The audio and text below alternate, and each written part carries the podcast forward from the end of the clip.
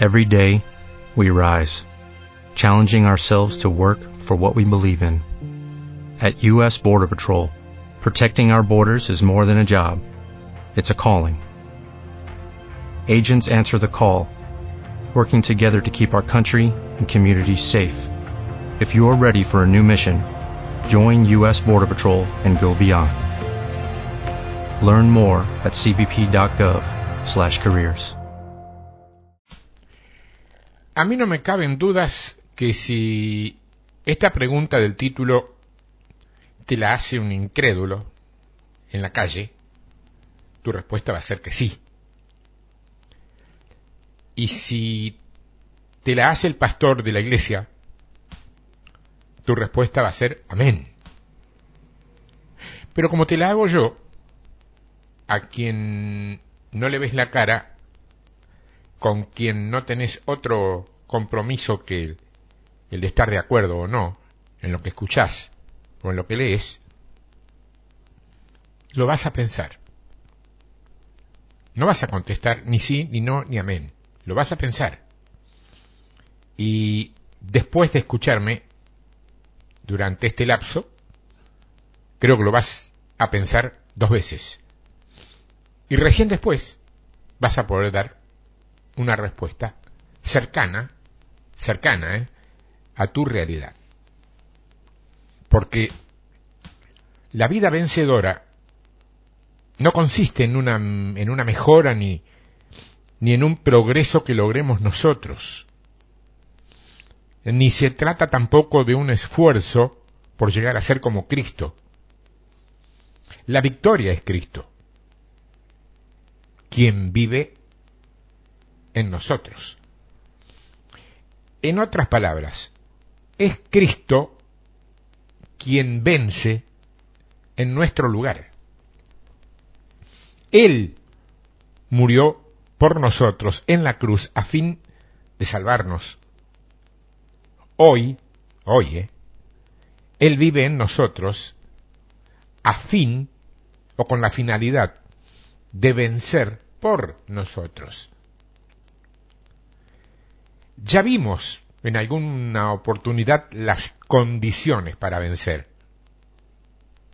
Y vimos que la primera condición es rendirse y que la segunda es creer. Creemos que el Hijo de Dios vive en nosotros y que vive su victoria desde nuestro interior. Vimos lo que significa rendirnos. Veamos ahora lo que significa creer. Yo tengo temor que muchos ya se hayan rendido, pero que, aunque se han rendido, aún no son victoriosos porque todavía no han creído. Así que debemos recordar que no podemos vencer si no creemos, aunque ya nos hayamos rendido. Rendirnos, vos lo sabés, se relaciona con el aspecto negativo. Pero aún necesitamos creer que viene a ser o es el aspecto positivo. Si por un lado nos rendimos y por el otro lado creemos, la conclusión es que venceremos. Yo quiero que recuerden ustedes que la condición para obtener la victoria no es meramente rendirnos uno, no vence simplemente rindiéndose.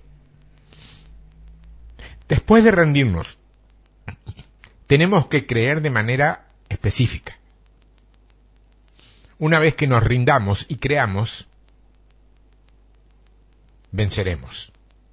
Pero una vez que nos rindamos y creamos. Ahora pregunto, ¿cuál fue, si ustedes recuerdan, la experiencia de Pablo. Pablo, ¿cuál fue? ¿Cómo logró vencer Pablo? Primeramente se rindió. Primeramente se rindió. Él dijo, con Cristo estoy juntamente crucificado. O sea, él ya había experimentado lo que era. Ya no vivo yo. Le había experimentado eso. Pero añadió, y la vida que ahora vivo en la carne, la vivo por la fe, la fe del Hijo de Dios. Esto significa que Pablo creía que Cristo vivía en él y que lo amaba y que se había entregado por él. Aunque muchos ya se han rendido, todavía no han vencido porque no han creído. Si no creen, no va a haber resultados, ¿eh? Y no van a haber tampoco resultados. Vamos a examinar el significado de la fe, mas no detalladamente. Solamente voy a discutir este pequeño asunto de manera breve, porque no me dan los tiempos para... De lo contrario, el estudio se me abre en distintas ramas y no llego a la conclusión supuestamente central del, del trabajo. Y le voy a dar especial énfasis a la relación estrecha estrecha ¿eh? que existe entre la fe y la victoria. Entre la fe y la victoria. Todo lo que Dios ha logrado a nuestro favor se halla en la Biblia. Dios lo ha logrado todo por nosotros. En algunos trabajos dados el año pasado, hablamos de tres o cuatro cosas que Dios nos ha dado. Y decíamos que primeramente Dios nos dio su pacto. En segundo lugar, tenemos los hechos que Dios realizó por nosotros. Y en tercer lugar, tenemos las promesas que Él nos dio. Estas tres cosas, estas tres cosas incluyen, incluyen, ¿eh? La obra de Dios a nuestro favor. Y ya mencionamos estas tres cosas cuando tocamos el tema del nuevo pacto. Así que hoy no voy a hablar mucho más acerca de ellas, porque lo que había para decir, que era muy concreto, ya fue dicho. Supongo que si me acompañas, lo tenés.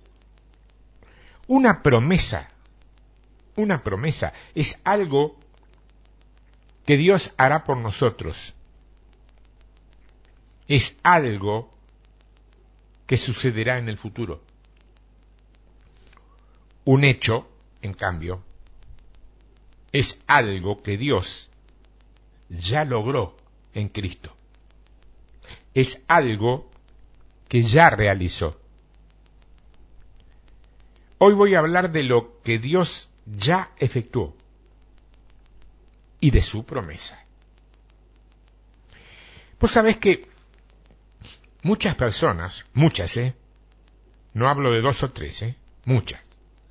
Y cuando hablo, digo muchas personas, no estoy hablando de gente de, de afuera, gente que anda en el mundo viviendo su vida. Estoy hablando de gente supuestamente cristiana. Y son muchos los que no saben lo que es un hecho cumplido por Dios. Jesús murió por todos los hombres en la cruz.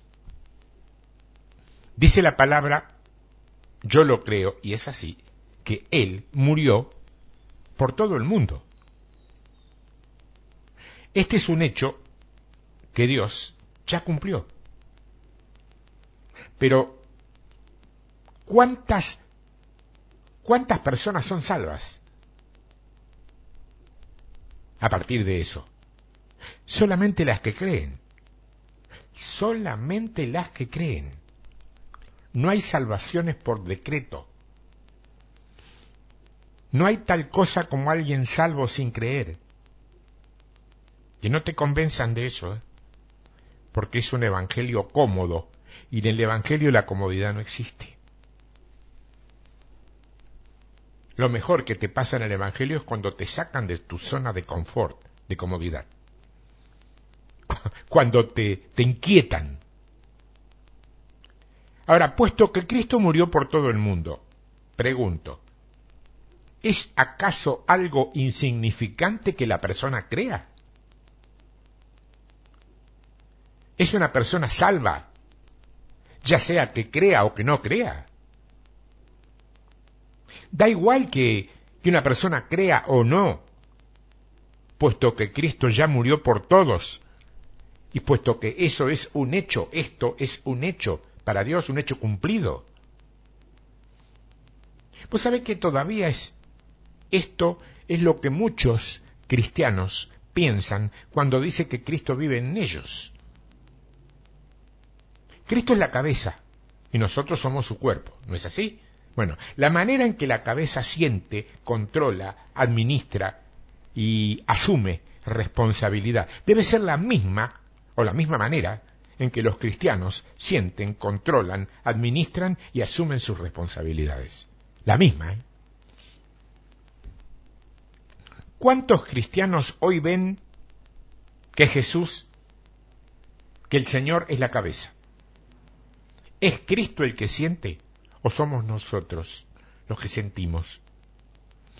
¿Es Él quien rige o somos nosotros?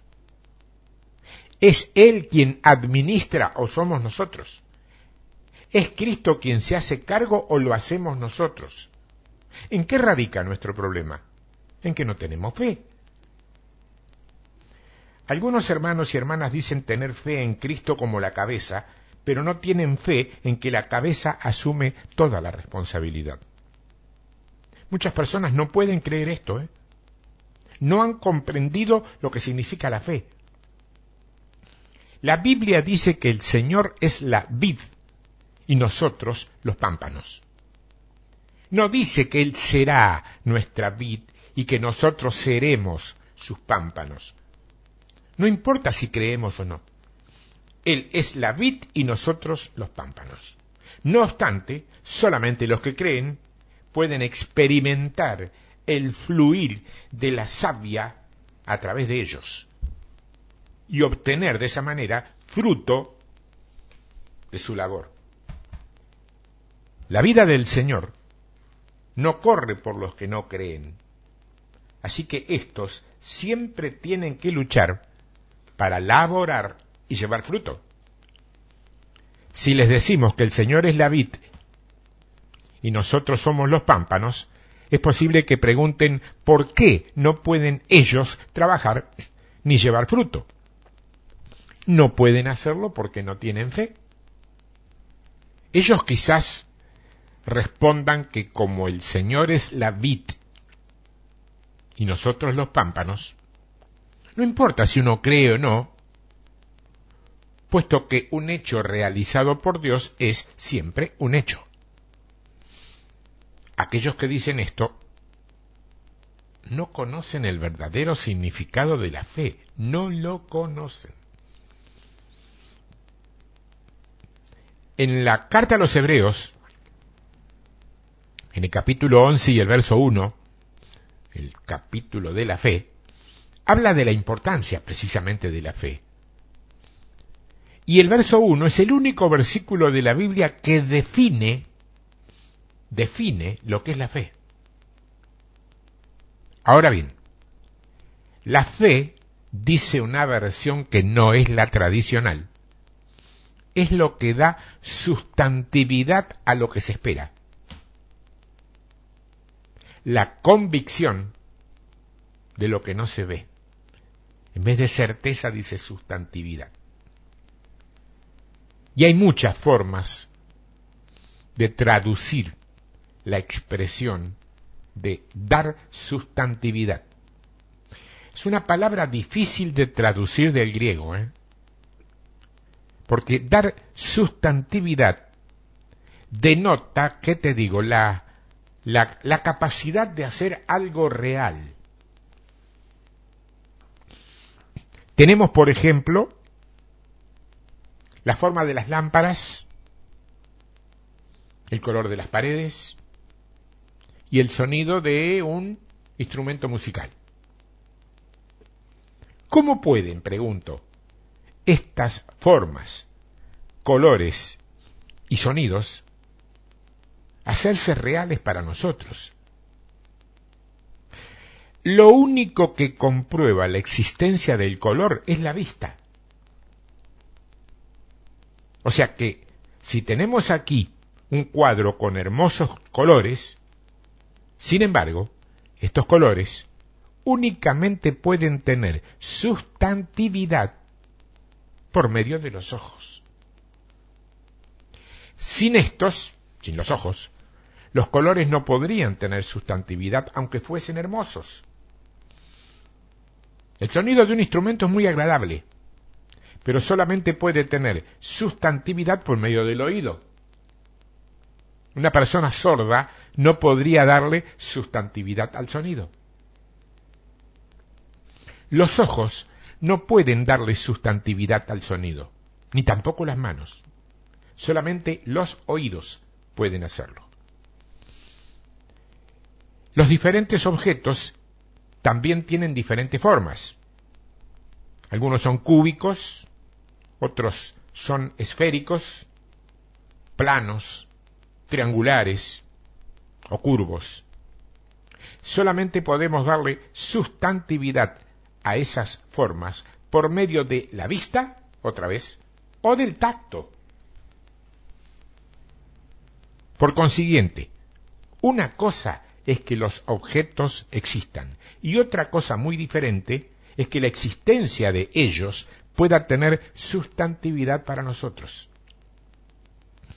Existen millones de objetos sobre la Tierra, pero todos ellos dependen de cierta habilidad nuestra para cobrar sustantividad. Y lo anterior se aplica de la misma manera, igualmente, a nuestra fe. Aquí vemos, por ejemplo, ¿qué te digo? Un paisaje que tiene montañas, que tiene agua, que tiene flores, que tiene pasto y que tiene árboles. El paisaje es hermoso. Si tenés ojos, podés apreciar la belleza del cuadro y después describírselo a otros. Estuve viendo, mirá, tal cual, lo contás con pelos y señales, porque lo viste. Pero suponte que una persona haya nacido ciega, pero haya nacido ciega, y nunca, obviamente, en toda su vida, ha llegado a ver los colores. Si te habla del rojo y de lo atractivo que es, si vos le hablas a él, que algo es rojo y que es muy atractivo, te va a preguntar, ¿y qué es el rojo?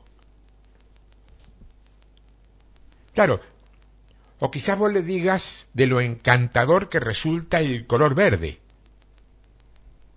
Y esa persona te va a preguntar, ¿y qué cosa es el verde? Vos solamente podés decirle que el rojo es rojo y que el verde es verde.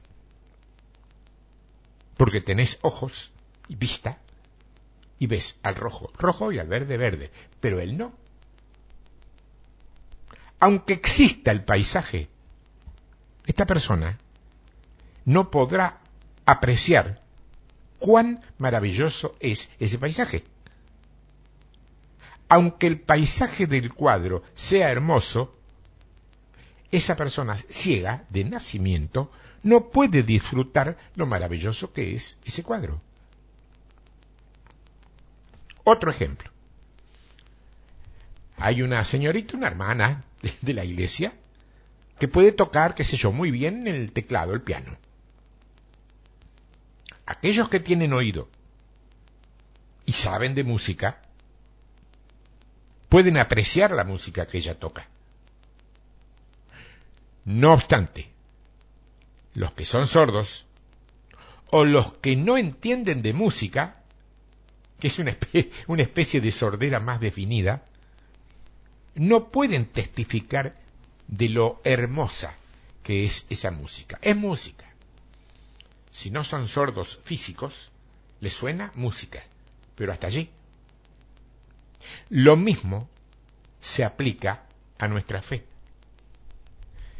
Fíjate que todos los hechos de Dios son verdaderos. Todos. Sin embargo, solamente pueden tener sustantividad por medio de la fe. Porque la fe es lo que le da sustantividad a lo que se espera. Y le da convicción de lo que no se ve. Los que no tienen claro la diferencia entre convicción y convencimiento, te la explico bien, clarita, doméstica y casera. Convicción es algo que se siente y se sabe de adentro para afuera. Nadie te lo dijo, pero vos lo sabés. Eso es convicción.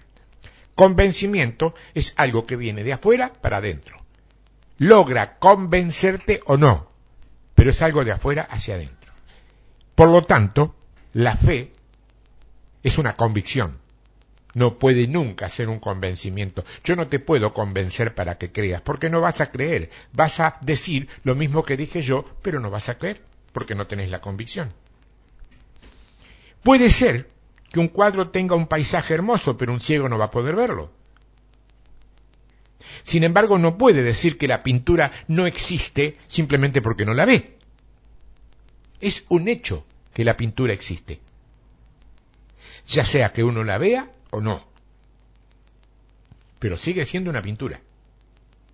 Y los hermosos colores, los veas o no, existen, están allí. Los ves si tenés vista. Si no tenés vista, no los ves. Pero están. ¿Se entiende, no? La pregunta es, si vos has recibido o no algún beneficio de ella. Los que tienen el sentido de la vista pueden deleitarse en ella, en la vista. Se van a beneficiar de ella, de la vista. Jesús murió y derramó su sangre en la cruz por todos los hombres. Por todos los hombres. Este es un hecho. Pero algunos algunos nada más, tienen la fe que le da certeza o sustantividad al hecho de la muerte del Señor. Y se benefician de esa muerte.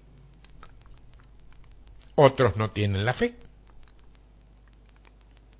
Saben que existió esa muerte, pero no la toman para ello. No se benefician la muerte del Señor Jesús en la cruz sigue siendo un hecho. Pero ellos, por no tener fe, no pueden experimentarlo. Pueden ver ustedes, con estos sencillos ejemplos, sin complicarse demasiado la vida, pueden ver, alcanzan a ver la importancia de la fe. Necesitamos la fe, mi hermano, mi hermana, necesitamos la fe. Porque de otro modo no vamos a poder darle sustantividad a los hechos espirituales. No vamos a tener certeza. ¿Te acordás la explicación simple de lo que es certeza? Yo sé que sé, pero no sé cómo lo sé, pero lo sé. Eso es certeza y no vamos a poder tener sin fe sustantividad en esos hechos espirituales. De la misma forma en que necesitamos los ojos, los oídos y las manos para poder darle sustantividad y certeza a los objetos físicos.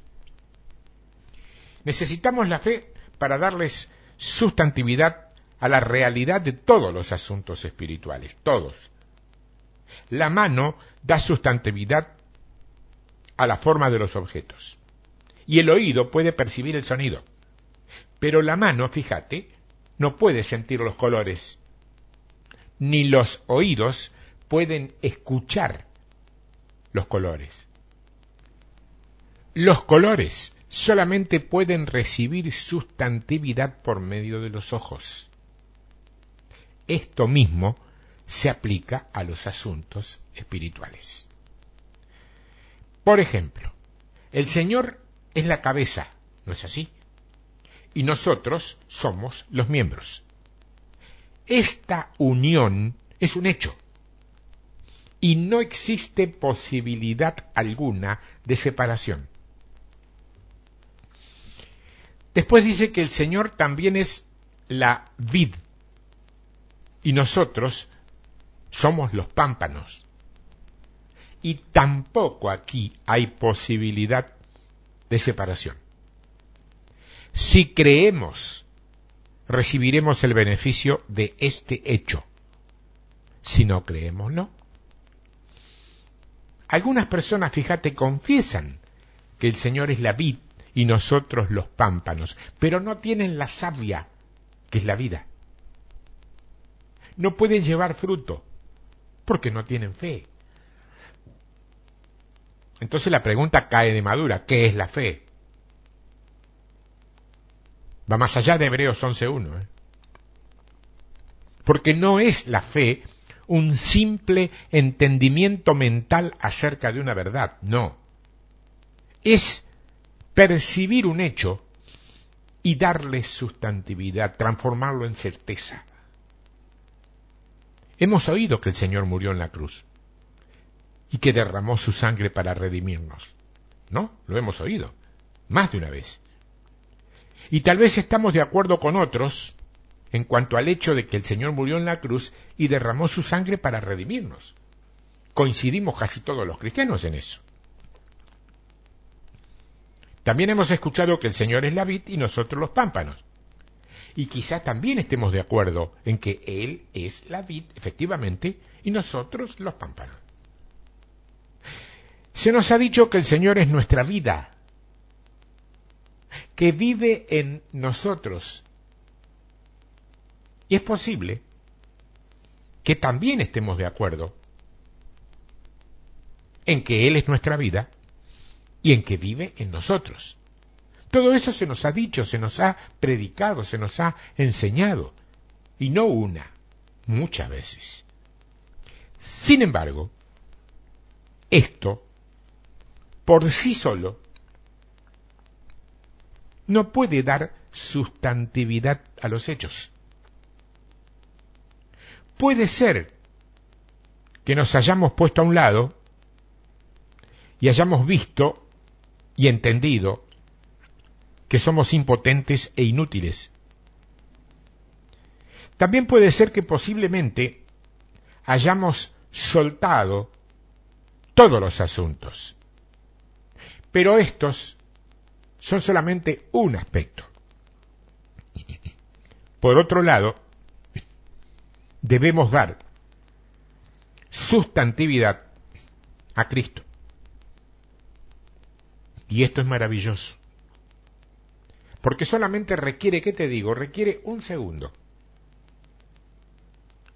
Un segundo y los hechos que Cristo realizó recibirán sustantividad en nosotros. Es decir, en un segundo tendremos certeza de la realidad, más allá de la historia o la historieta de esos hechos.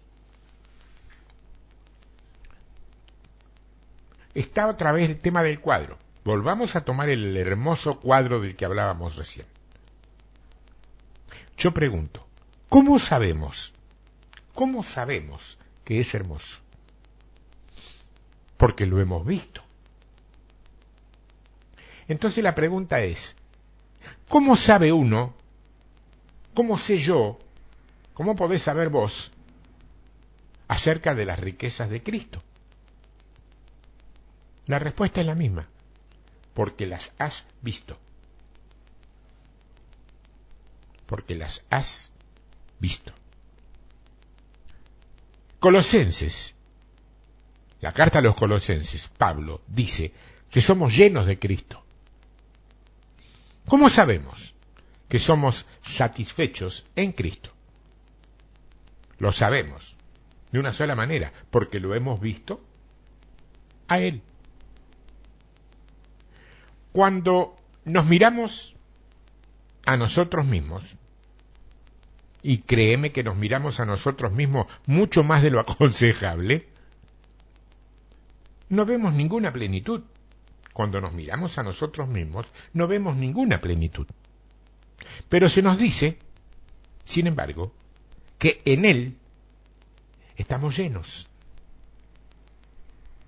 ¿Estamos llenos de Cristo? ¿O estamos llenos en Cristo? El Señor nos ha dado la plenitud y nos ha dado gracia sobre gracia. Entonces la pregunta es, ¿tenemos ya esto? Porque no es asunto de si lo entendemos o no con nuestro intelecto. ¿eh? El asunto es si tenemos tal fe o esa clase de fe en nuestro corazón. Una vez alguien me dijo muy atinadamente, con mucha humildad y con mucha simpleza, yo dije algo una, con respecto a algo que me pasaba, no entiendo a Dios en este caso, no entiendo. Y este hombre me miró y me dijo, mira, cuando ah, no puedas entender a Dios, simplemente cree. Wow. wow, sí. Vos sabés que sí. Cuando no entiendas algo que Dios hace o dice, no te pongas a analizarlo ni a examinarlo. No sos nadie para examinar a Dios. Cuando no entiendas algo que Dios hace o dice, simplemente créelo y confía. Dice en Efesios capítulo 1, verso 3, bendito sea el Dios y Padre de nuestro Señor Jesucristo, que nos bendijo con toda bendición espiritual en los lugares celestiales en Cristo. No hay duda de que Dios nos bendijo con toda bendición espiritual en los lugares celestiales en Cristo. No hay duda de eso. Pero tengo una pregunta, y quizá vos también. ¿A dónde están esas bendiciones que no las veo? ¿A dónde se hallan esas bendiciones que no las veo? Hermanos y hermanas, la cuestión principal es la fe. Debemos creer que la palabra de Dios es veraz. Esto es muy sencillo y no es necesario ampliar más. ¿En qué consiste la fe? Mira, examinemos esto desde el punto de vista del Señor. El hecho de que los cristianos no puedan creer es un gran fracaso. Porque creer equivale a dar sustantividad a los hechos. Una vez que vemos algo, le damos sustantividad. Una vez que creemos, le damos sustantividad a los hechos y los obtenemos a nuestro beneficio. El problema hoy, grave, es que hemos escuchado que el Señor, que Jesús, es la cabeza.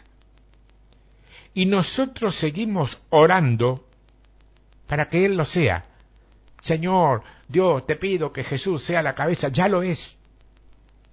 Ya es. Deberíamos más bien darle gracias y alabarlo diciendo, Señor, tú eres la cabeza. Ya está. Si hacemos esto, se le dará sustantividad al hecho de manera inmediata. Cristo es la cabeza. Es. No lo veo, no lo entiendo, no importa, es. Un hermano dijo una vez, Señor, usted ha hablado muy lindo, pero yo no he podido recibir nada. ¿Cuántos de ustedes, que alguna vez les ha tocado predicar, les tocó pasar por algo así? A mí sí. A mí sí. Usted habló muy lindo, hermano, pero yo no, no, no, no sé, no recibí nada.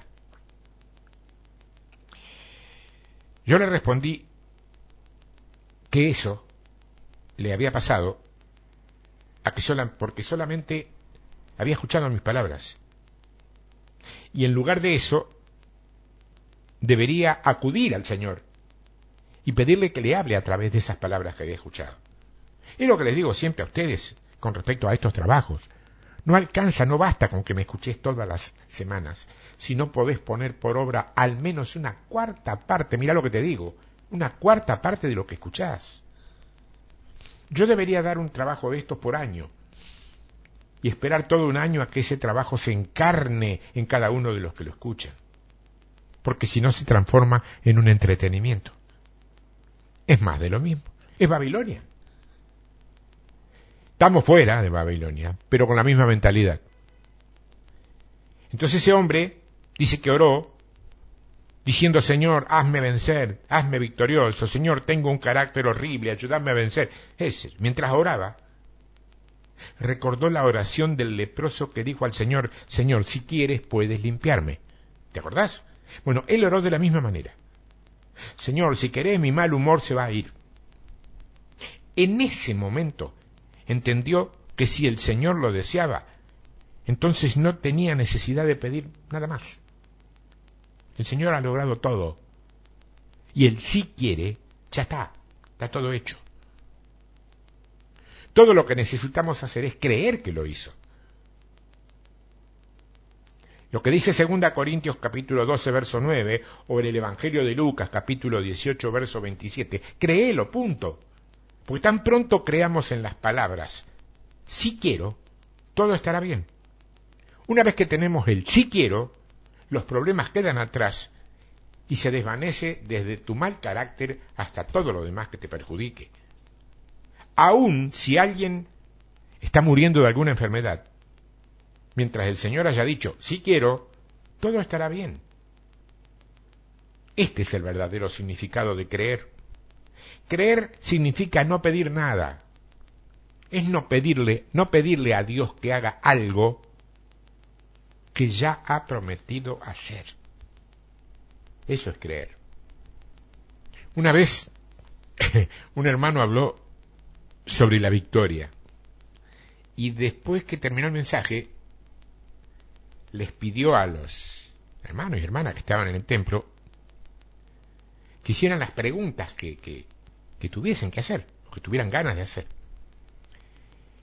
Y él vio, observó que una hermanita joven estaba llorando ahí en su asiento, pero que no se ponía de pie para hacer ninguna pregunta. Simplemente se quedó sentada llorando. Otra hermana más, más grande, mayor, se levantó y preguntó concretamente, dijo, a ver, lo tengo anotado. Durante los últimos años, dijo, he estado orando pidiendo que el Señor me conceda la victoria, pero nunca la he experimentado. ¿Qué sucede? Eso dijo la. Entonces este hermano respondió, nada, no sucede nada. Ha orado demasiado nada más. Si en vez de pedir, alaba, todo estará bien. ¡Wow! Después otro hermano se puso de pie y dijo, yo había buscado la victoria por once años, pero hasta ahora no había podido vencer. La pregunta de esta hermana y la respuesta que usted le dio ahora hicieron una luz en mi entendimiento y ahora tengo la victoria. El hermano luego se acercó a la joven que lloraba y le preguntó, ¿cómo estás? Y la chica respondió que ella también había visto claramente al escuchar esta pregunta y su respuesta. Bueno, eso es lo que significa la fe eso. Recuerden que con soltarlo, con soltarlo todo, no termina el asunto. ¿eh? Si no tenés fe, no vas a poder darle sustantividad a los hechos que Dios ya cumplió. El color del cuadro, del ejemplo, solo puede tener sustantividad, que es certeza para alguien, por medio de los ojos. El sonido de un instrumento solo puede recibir sustantividad por medio de los oídos y la textura de un objeto solo por las manos. Del mismo modo, del mismo modo, igual, de la misma manera, la palabra de Dios y sus promesas solo pueden recibir sustantividad, que es certeza, por medio de la fe. Por eso la fe es certeza de lo que se espera, convicción de lo que no se ve, sustantividad de lo que se espera, convicción de lo que no se ve. No debemos orar a Dios con incertidumbre. Señor, sé mi victoria, sé mi vida, mi santificación. No, no, más bien deberíamos decirle, Dios, vos sos mi victoria. Ah, ahora, ¿eh? Ya. Te agradezco y te alabo porque sos mi santificación. Te agradezco y te alabo por eso. Claro, se nos presentan tentaciones continuamente. ¿A quién no? Enfrentamos muchas dificultades y muchas palabras duras, vengan de donde vengan, a veces desde adentro, tanto de la iglesia como de la familia, palabras duras que hieren nuestros oídos. ¿Vamos a pedirle a Dios que nos dé fuerzas para vencer? ¿Eso vamos a hacer? No, no. Más bien debemos decir, Señor, te doy gracias y te alabo porque sos mi victoria. Señor, vos vencés en mi lugar. Te doy gracias y te alabo porque todo lo soportás en mi lugar. Te doy gracias porque vos sos la cabeza y yo soy un miembro tuyo. Porque vos sos la vid y yo soy un pámpano. Vos me lo proveés todo. Según la palabra de Dios, Él ya nos ha suministrado todo. Todo, ¿eh? Pero no lo ve. Bueno, empezamos de nuevo. Va más allá de lo que vos ves. Está dentro de lo que vos crees. ¿Sos un Tomás que necesitas ver para creer? ¿O sos un hijo de Dios que necesitas creer para después ver? Hmm.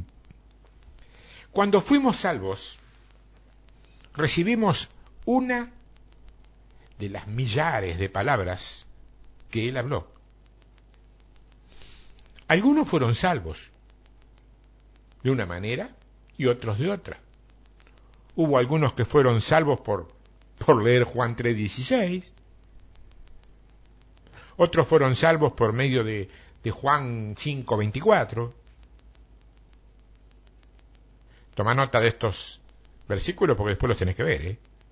Otros recibieron la salvación por lo que se dice en Romanos 10.10. 10. Somos salvos al recibir una palabra del Señor. Bueno, lo mismo se aplica a la victoria. Todo lo que necesitamos es una, una ¿eh? de sus muchas palabras.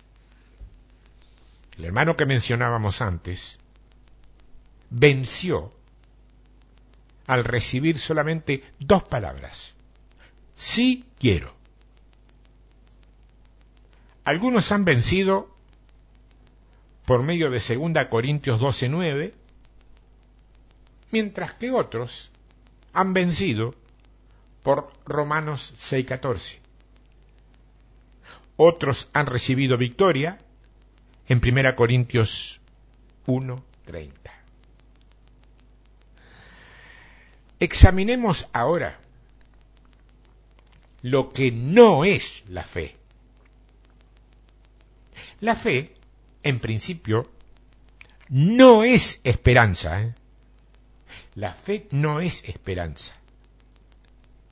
Los que tienen esperanza, fíjate, no necesariamente tienen fe. Al hablar con otros sobre el tema de vencer, si ellos han vencido,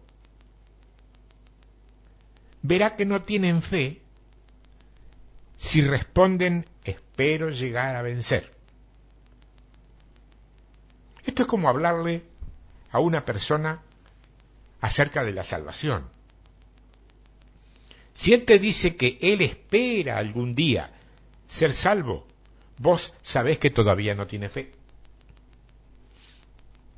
Algunas personas de adentro constantemente están esperando que el Señor las salve. Y siempre esperan que el Señor les ayude a vencer. Algunas personas oran constantemente y le piden al Señor que los haga vencer. Esperan que el Señor los haga vencer. Algunos dicen que se han rendido y que han creído. Pero todavía siguen esperando ver algún resultado de eso. Si esperan para ver si esto funciona, nada sucederá jamás. Porque la fe no es esperanza. Demos gracias al Señor, porque la vida vencedora no depende de que nosotros recordemos al Señor, ¿eh? sino que el Señor se acuerde de nosotros. Sería un gran sufrimiento para nosotros si se nos exigiera recordar al Señor. Demos gracias al Señor y alabémoslo porque Él es el que se acuerda de nosotros. Creer es tener fe absoluta en algo. Los sentimientos no juegan ningún papel en esto. Los sentimientos no tienen nada que ver con si un cuadro es hermoso o no. Solo se necesitan los ojos para verlo. Los sentimientos son útiles en algunas ocasiones, pero no sirven para entender las cosas de Dios. No sirven. Porque la mano solamente puede tocar las cosas y sentir su temperatura, pero no sirve para ver una pintura. Las cosas espirituales solamente pueden recibir sustantividad por medio de la fe, no de los sentimientos. Podemos vencer por causa de la palabra de Dios. Dios habla y todo queda hecho. No se trata de sentir alguna fuerza ni de experimentar alguna sensación rara o intensa por unos cuantos días. Para vencer, lo único que se necesita es que tengamos una palabra del Señor. Claro, podemos confiar en las promesas de Dios y en su palabra. Si, si, si dices si vos decís que, te, que, que, que, yo, que tu mal carácter o tu orgullo, por ejemplo, son verdaderos, lo que estás haciendo es que la palabra de Dios no sea confiable. Si no tenés fe, tu mal carácter y tu orgullo se te van a volver reales. Pero si tenés fe, todas estas cosas desaparecerán. Dios hizo un pacto con nosotros. Y ese pacto dice que la mansedumbre, la paciencia, el amor, la templanza, lo que está en Cristo, todo eso, todo ello es nuestro. Pero cuando vos vuelvas a perder la paciencia y regresen tu orgullo, tu impureza y tus fracasos, ¿qué vas a hacer? Si crees en la palabra del Señor, tenés que decir, Dios, te agradezco y te alabo porque yo puedo ser manso, paciente, humilde, amoroso y sobrio. Yo puedo ser todas estas cosas porque Cristo vive en mí. Mientras te aferres firmemente a la palabra de Dios, todos los temores desaparecerán, se esfumarán como el humo. el problema más grande que prevalecen los hijos de Dios en la actualidad es la falta de fe en la palabra de Dios. No se les hace difícil cuando se les pide que, que suelten todo lo que los tenía aferrado, ¿eh? Pero después de soltarlo todo, supongo yo, debería serle fácil creer. Acérquense a la presencia del Señor. Después que lo suelten todo, tienen que tener la fe de que vencerán. Cigarrillo. Un día lo soltás, pero después tenés que tener fe de que no va a volver. La necesidad, el deseo, el hábito, la adicción o lo que fuera de volver a fumar. Una hermana contaba que había soltado todos los asuntos de ella que tenía, ¿no? Y lo había entregado al Señor. Se le preguntaron si había vencido. Y ella respondió que no estaba segura. Yo me acuerdo que le pregunté directamente acerca de la razón por la cual decía eso. Y dijo que no estaba segura porque todavía no había visto los resultados. Yo me acuerdo que le dije, sin rodeos, ¿eh? usted ha cometido el mayor pecado que el hombre puede cometer. Es el pecado de incredulidad. ¡Wow! Ya era suave, viste, en aquel tiempo. Y amoroso. Al no creer, uno da a entender que Dios es mentiroso.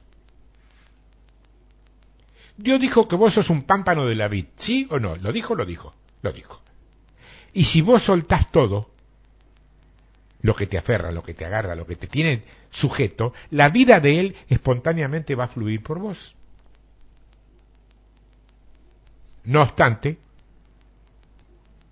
me decís que Dios todavía no te ha librado, pese a que has hecho tu parte. Claro, lo que me estás dando a entender es que ya cumpliste y que Dios no hizo su parte. Tienes que darle gracias a Dios y alabarlo por haberte dado todo. Recuerden que cuando creemos que en el Señor como nuestra cabeza, como nuestra vida, y creemos que ya lo recibimos todo, todo llega a ser en realidad nuestro. Una vez que creemos. Porque una vez que creemos, todos los problemas quedan resueltos. Cuando tenemos fe, Ningún obstáculo puede impedirnos recibir nuestra victoria. Para decir aleluya diez veces. Porque esta es la salvación. No andar arrastrándote por el piso. Nuestra fe no es una labor, sino la acción de dar sustantividad y certeza a los hechos de Dios. Creemos que el Señor es la cabeza. Creemos que Él vive en nosotros. Creemos que es nuestra vida. Creemos que es la vid y creemos que somos los pámpanos. Y creemos que Él vence en nuestro lugar. Cuando creemos, se desvanecen todas las tentaciones. Y el Señor lo hace todo por nosotros. Alabamos y agradecemos al Señor por haberlo hecho todo. Entonces la pregunta es, ¿cuántos hemos soltado todas las cosas? Dejamos de hacer nosotros para esperar en Él. ¿Cuántos? ¿Cuántos de ustedes ya lo han soltado todo y también tienen fe? En primer lugar les pediría a quienes lo han soltado, los que han soltado todo, que levanten la mano, yo no los veo de acá. Y diría lo mismo a los que además de soltarlo todo, también creen.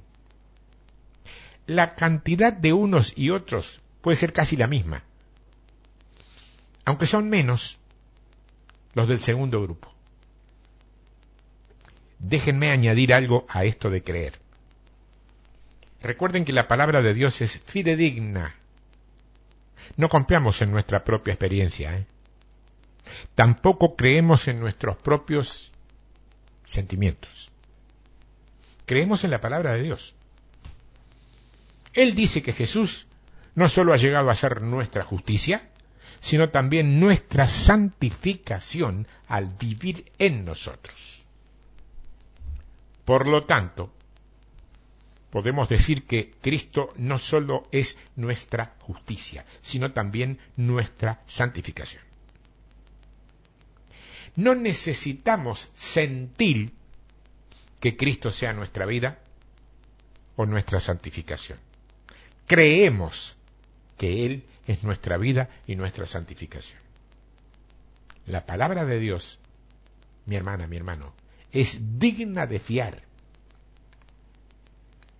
Cuando Dios dice que Cristo es nuestra vida, nosotros también decimos que lo es cuando Dios dice que Él es nuestra santificación, nosotros también decimos que lo es.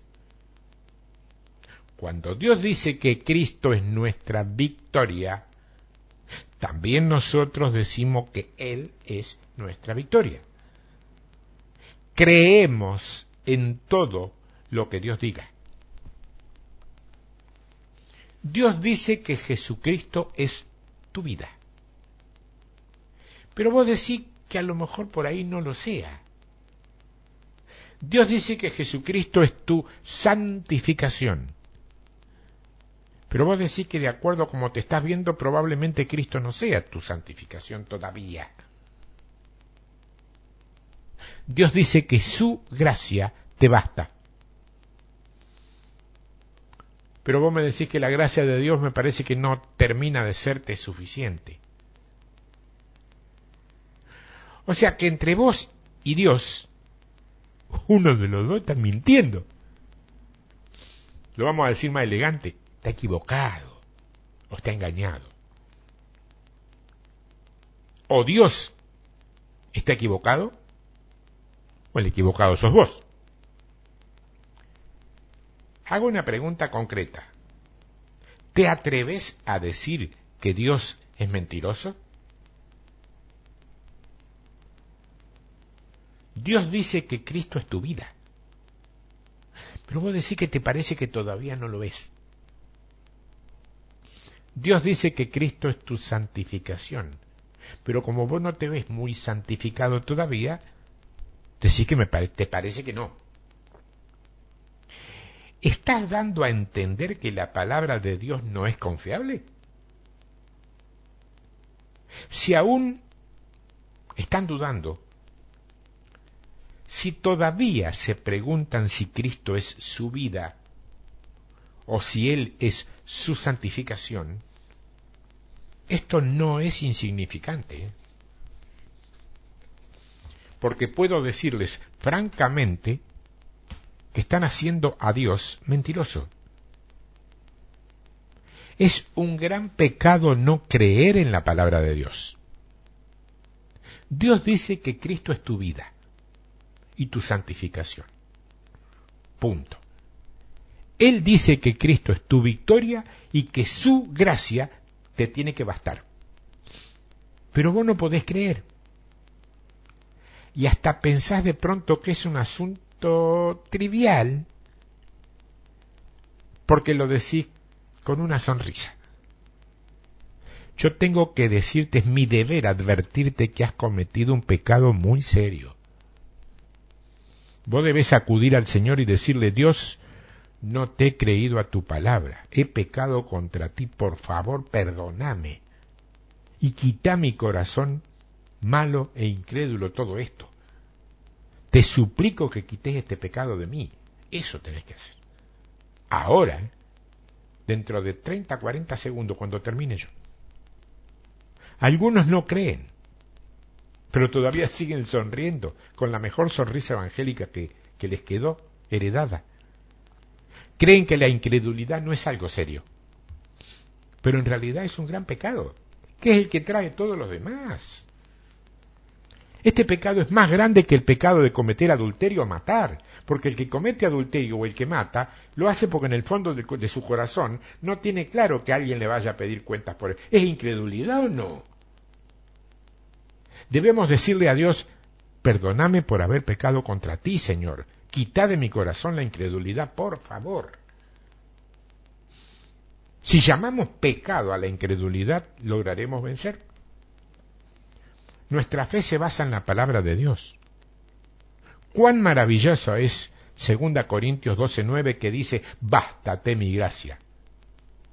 Cuán maravilloso es 1 Corintios 1:30 que dice, Cristo Jesús, hecho de parte de Dios sabiduría, justicia y santificación y redención. Cuán maravilloso es Colosenses 3:4 que dice, Cristo, nuestra vida. Si nos aferramos a la palabra de Dios y creemos en ella, todo irá bien. Aunque solo tengamos un versículo de la Escritura o una palabra de parte del Señor, tendremos la garantía y venceremos. Te vuelvo a preguntar de nuevo lo que te pregunté en el inicio, que es el título de este trabajo. ¿Es Cristo nuestra vida? Reflexionalo. No me digas sí, no digas amén, no digas nada hasta no examinarte, porque es bueno cada tanto. ¿Viste cómo se hace con los autos? Para no tener un problema si vas a hacer un viaje, le pegas una miradita o lo mandas a un taller donde hay alguien que sabe, si vos no sabes nada, que te lo revisen para ver si el auto está en condiciones de viajar no sé, mil kilómetros. Esto es exactamente lo mismo que tenemos que hacer con nuestras vidas. Cada tanto kilometraje, pararnos y hacer lo que se llama en, en mecánica una afinación, que es acomodar todo lo que pueda haberse desacomodado por el uso y encarrilarlo conforme al diseño de Dios. Y el diseño de Dios pone como bandera, como estandarte principal, que Cristo sea nuestra vida. Por eso la pregunta tiene un sí o un ya me pongo a trabajar para que sí. No tiene un vamos a ver, no tiene un no lo sé, no tiene ninguna duda. Es sí o me pongo a trabajar para que sí. Si la idea, la sensación es distinta, no tenés nada que hacer en esta página escuchando estas cosas porque todavía no sintonizamos la misma frecuencia y yo no estoy acá para entretenerte, ni vos para darme audiencia. Vos no necesitas entretenimiento, necesitas vida y victoria, y yo no necesito audiencia. Necesito que el Señor me confirme que estoy caminando donde Él me, envió a caminar. Eso es todo. Cristo nuestra vida. Tiempo de victoria arroba Tiempo de victoria arroba. Esos son mis correos para que me escribas si esto te ha movido a algo que quieras comentar, consultar o compartir. Dios te bendiga. La próxima semana vamos a hablar nada menos que de la autoridad. ¿Qué tal? ¿Poca cosa? no sé. Nos vemos la semana que viene si Dios quiere. Dios te bendiga.